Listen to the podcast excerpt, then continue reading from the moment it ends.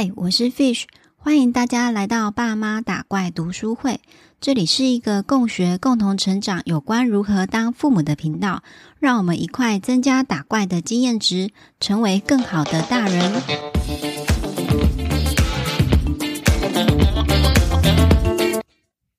Hello，大家好，好久不见。不知道大家有没有发现，我已经停更了一个月了，真是不好意思。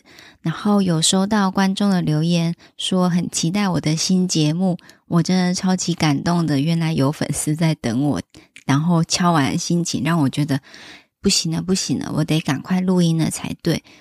因为前阵子去了一趟高雄旅行之后，不知道为什么得了一趟重感冒，声音都不见了，到现在还是一直常常很咳很严重的咳嗽，加上之前胃溃疡，觉得身体的状况不是很好，所以我现在就好好的休养身体。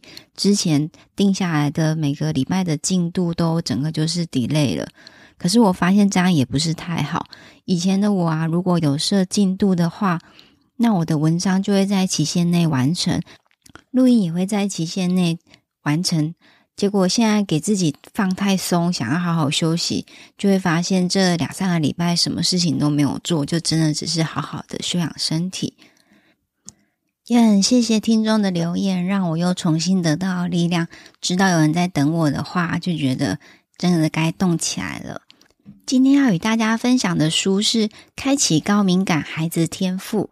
开启高敏感孩子天赋这本书是我去年十月找来看的，因为我每次在开车上班的途中啊，我都会很习惯收听 Podcast，其中有一个我都会固定听的，就是宁夏路六十六号茶坊。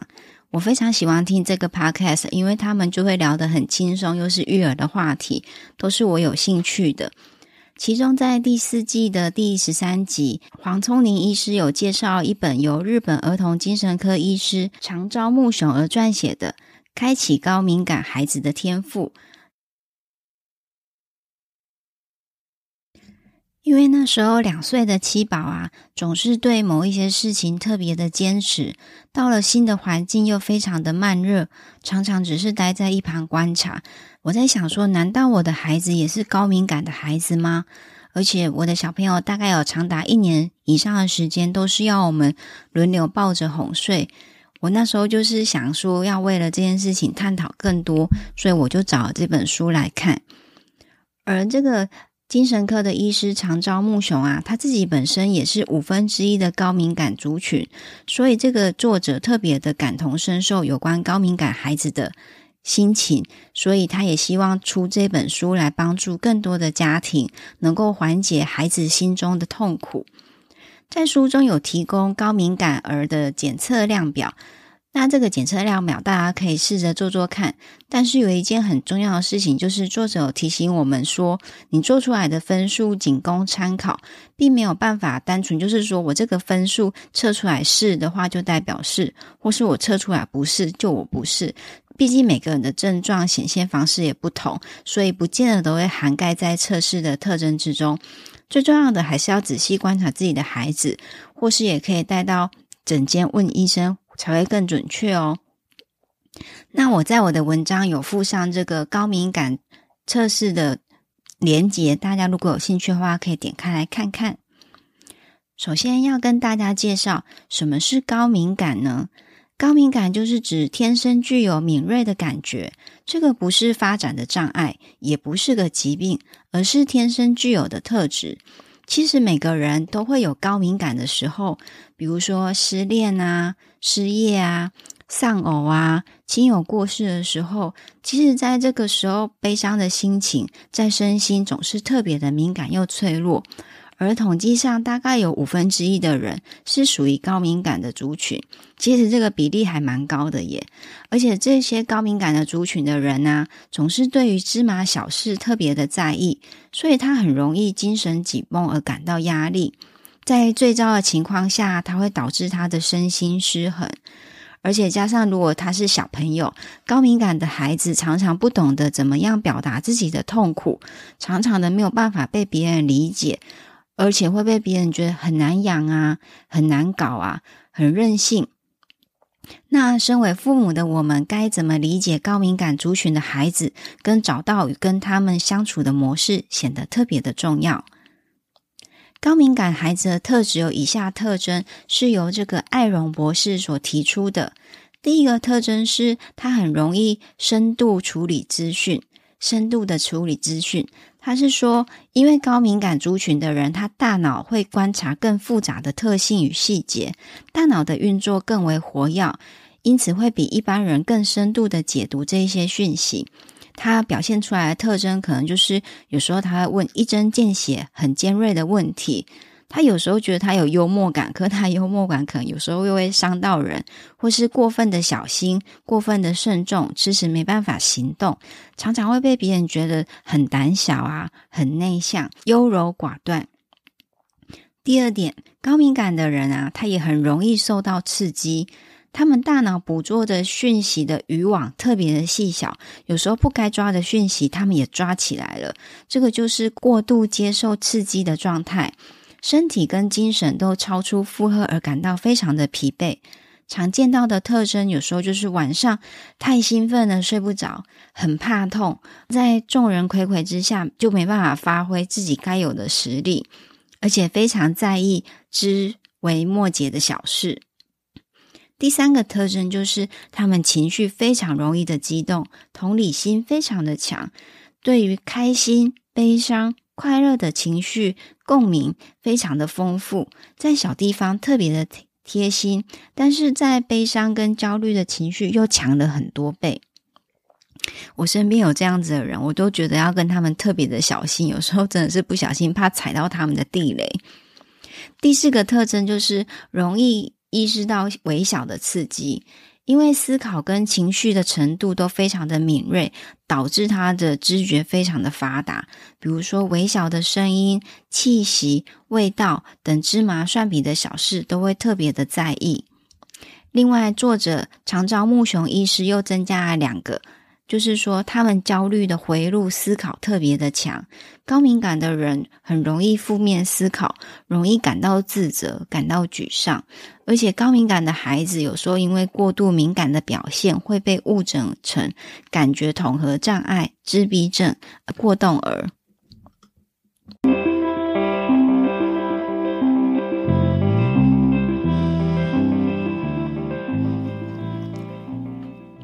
稍微了解高敏感孩子的特性之后，我们应该怎么样跟他们相处？怎么样同理？怎么样帮助他们呢？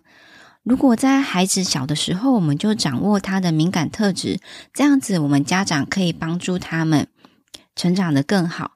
首先，我们家长就是要协助他们建立安心的感觉，让孩子跟我们可以说出真心话。我们要尊重孩子的思考跟他的心情。我们尽量不要把成人的恐惧跟焦虑传染给小朋友，我们也不要否定小朋友的人格，不要用主观的态度来认定小朋友的个性。我们家长要提醒自己，尽量不要过度的保护或干涉孩子，也当然不要让孩子太过依赖于亲子关系。我在这个书中看到一个对我最有感觉的一个讯息，就是我们应该要成为一个不支配孩子的父母。我们不一定要让我们的小朋友当一般人啊。当我们发现我们的小朋友不擅长成某些事情的时候，如果我们想要让他跟一般人一样，拼命的想要让他去克服，其实这是一种支配孩子的心态作祟。最主要，我们就是要设法让我们自己成为与众不同的父母。艾荣博士说，虽然身为与众不同父母的孩子，就必须要有。不同于其他父母的觉悟，千万不要拿自己的孩子跟别人的孩子比较。我们父母要有勇气接受孩子的与众不同。我看到这句话的时候，我心里想说，其实真的很困难。尤其有时候我带很小的七宝去上团体课的时候，他有时候就是没有办法融入团体。比如说，全部都是女生啊，大家都很文静，乖乖的在那边夹豆子上课。可是我们家的孩子就是在那边调皮捣蛋，叫也叫不动。我那时候也觉得很慌张，所以我觉得这个真的是要练习，担心自己的孩子是不是跟别人不一样。我觉得这个真的是家长要好好练习的功课。我们一起加油。接着，我们家长要与孩子克服过度的恐惧。如果你的小朋友对于某一件事情过度的胆小跟害怕的时候，我们千万不要指责他这个有什么好怕的，或是否定他说你不可以这个样子，不要让他的焦虑跟情绪非常的压抑，这样子的他会让他陷入过度的激动。我们应该要用很温柔又很平静的口气跟孩子说话，尽量的理解他或安抚他，试着让小朋友了解说这个东西并不可怕，我们跟他一起克服，转换成不可怕的安心感，也可以增加他的自信心。这个我觉得就是，比如说我们家的七宝看牙医的时候，他小时候真的是非常的害怕，我就是有的这个观念之后，我就会跟他说。妈妈知道你很害怕，可是我在这里陪你。我不会跟他说你不可以害怕，或是叫他不要害怕。我就是让他知道说我在这里可以陪着你，跟着你一起的感觉。另外，我们家长还有一个很棒的方法，就是亲密的接触，就是会比语言更有效的拥抱疗法。高敏感的孩子能够看穿事情的本质，称赞孩子反而有时候会造成孩子心里的负担跟压力。他们担心下一次表现得不够好，勉勉强自己去配合别人。因为每个小朋友都是希望被爱、被关注的。如果他不断的被称赞，其实反而是一种压力。我真的觉得高敏感小孩竟然会有这种想法，我也是第一次体会到，原来有时候你称赞别人反而是一种压力呢。那我们可以让孩子理解到，我们永远都支持他、肯定他。我们给他最好的方法就是一个紧紧的拥抱。毕竟，这种肌肤上的温柔是没有办法可以取代的一种很好的方式。如果小朋友高敏感的孩子过于惊吓，有时候脑中太多画面无法顺利表达的时候，我们要试着保有耐心，试着帮他理解，或是我们帮他表达。因为他有时候太害怕，不敢说出来，我们就站在孩子的想法来帮他说出他心里可能发生了什么状态，帮他叙说出来，让他有觉得我们在同理他。另外，高敏感的孩子有可能肌肉过于紧绷，容易疲劳，体能不佳，所以我们可以利用他。我们可以鼓励他从事个人竞技为主的运动，比如说个人的田径啊、个人的单车、个人的单杠、个人的举重，或是跆拳道。这些从事个人的竞技的运动，都可以提高他们的自信心，培养自我的肯定。接着，我们要顺势而为，发展他擅长的事情。高敏感儿的左右脑活跃的程度不同，天生的能力本来就有凹凸之分，不然有的就比较强，有的又比较弱。与其你要你的孩子克服不擅长的事情，不如你就继续帮助他发展擅长的事情会更好。其实这跟我之前推荐的。发现天赋之旅那本书也有说到说，其实观察到孩子擅长的部分，其实就往那个方向去。如果孩子做得开心，也是他擅长的，这反而会是一个更适合他的一个方式。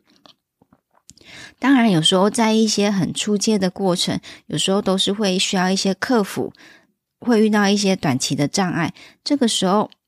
我们是需要一起跟他一起去克服，但是小朋友如果是出现非常明显的排斥的状况，已经影响到他的身心灵的时候，我们就不应该勉强他。另外，我们还我们父母啊，千万别主观的判断孩子的能力，就帮他决定是否要放弃，尽量让孩子尝试自己想做的事情。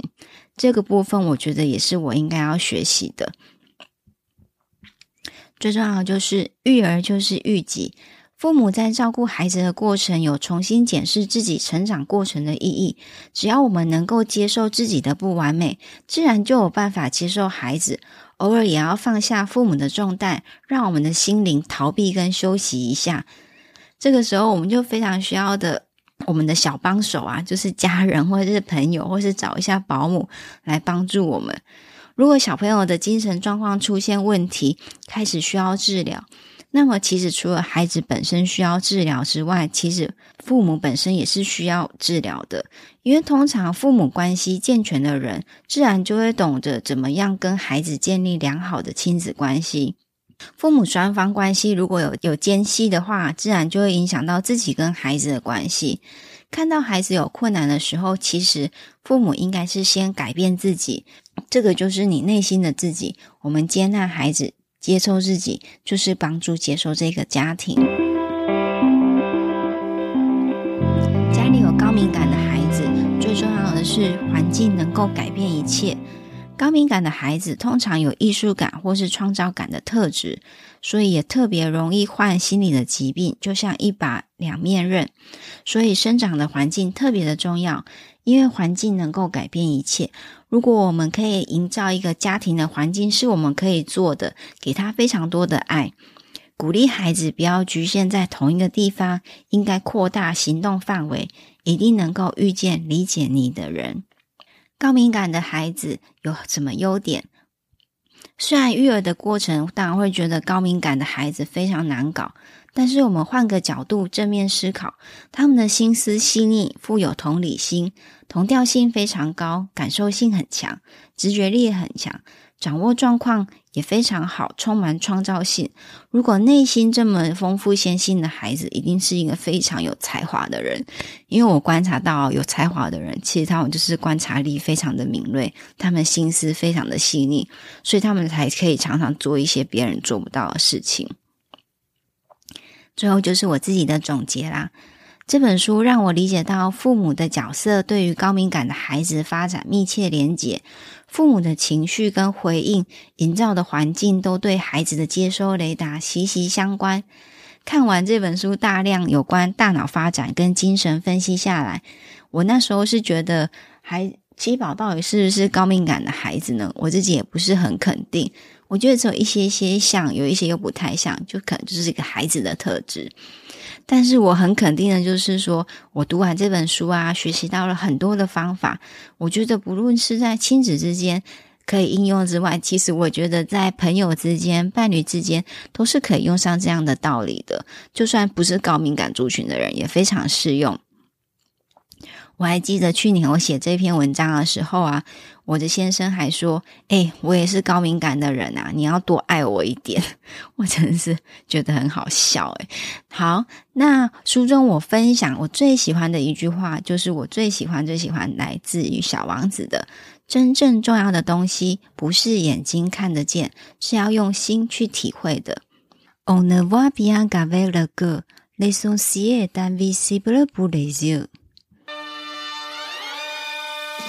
我很开心你听到了这里，想说一声谢谢你。如果你喜欢我的频道，欢迎你推荐给身边可能会喜欢的人。我相信，如果小小的点已经改变了位置，这条线也会有所变化，整个面就会变得更美好，更加不一样了。一起成为更好的大人。也希望喜欢我频道的人可以给我 Apple Podcast 五星留言评价，会是给我最大的支持与鼓励。然后，因为我现在上架的时间还不固定，所以记得一定要订阅哦，才会收到我最新节目的通知。